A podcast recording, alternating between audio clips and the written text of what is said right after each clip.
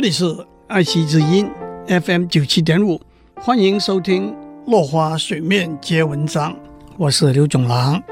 今天我要为大家介绍十九世纪有名的文学家亨利·詹姆士 （Henry James） 的一篇短篇小说，叫做《赝品》。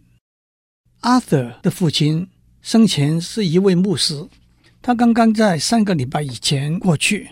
很不幸，他的继母在几天前也跟着走了。Arthur 正在和他的表妹 Charlotte 一起处理他继母留下来的遗物。Arthur 的表情似乎是悲哀，而并没有多少痛苦。Arthur 跟 Charlotte 说：“你来看，我又找到许多东西了。” Charlotte 是个聪明伶俐的女孩子，在一个有钱人的家里当管家。她请了一个月的假回来帮忙。也希望能够找到一些遗物带回去作为纪念。莎乐看过去，在一个老旧的盒子里头，有一大堆钻石、红宝石、蓝宝石的首饰，还有闪闪有光的金属和玻璃的装饰品。当然，这不是从教堂里头来的东西。阿德的继母也不可能拥有贵重的珠宝。他曾经在戏院里头当过一个小演员。那不但说不上多彩多姿，很可能还是折磨蛮多的一段生涯。阿德说：“这倒是他生前从来没有提起过的旧东西。”莎伦不表示任何定见，淡淡的说：“看起来倒是蛮特别的。”阿德说：“这真够难看，便宜的镀金的首饰，马铃薯一样大的钻石。”这都是老一代的戏子们穿戴的粗陋的首饰。莎乐说：“可是现在也有女演员会戴真的钻石啊。”阿德冷冷地说：“也许有些吧。”莎乐说：“我是说那些不会演戏或者根本没有戏的小配角。”阿德说：“没有戏的小配角戴的才是最大的钻石了。”但是妈妈不是那种人。莎乐大胆地问下去。你说他不是一个没有戏的小配角吗？阿德避而不答。总之，不是一个带大钻石的小配角就是了。接着话锋一转，你看这些垃圾真的不值几个钱。不过你要不要留几件下来作为纪念？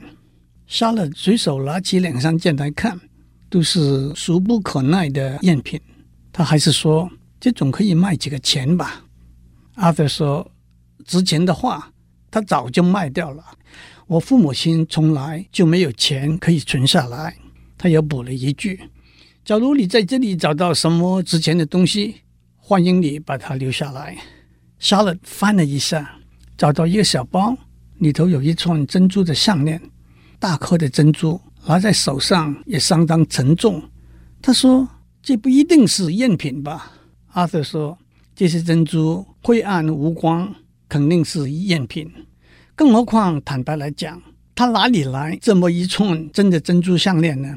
莎乐说：“也许是别人送的吧。”阿德瞪了他一眼，好像表示这不是一个得体的问题。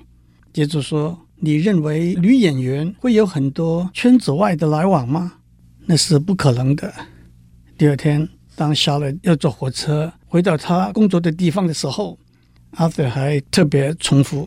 你千万不可以认为我的继母生前是一个轻易和别人有往来的人。莎拉说：“我明白，我先前讲的有点不小心。”莎拉接着说：“那串珍珠项链看起来就是粗劣的赝品，上面的环扣好像也不是纯金的，那些珍珠显然是假的。”阿德说：“那肯定是赝品。”可是又转过来说。假如那不是赝品，他又把它保存了那么久，难道阿德就讲不出来了？今天先讲到这里，我们下次再见。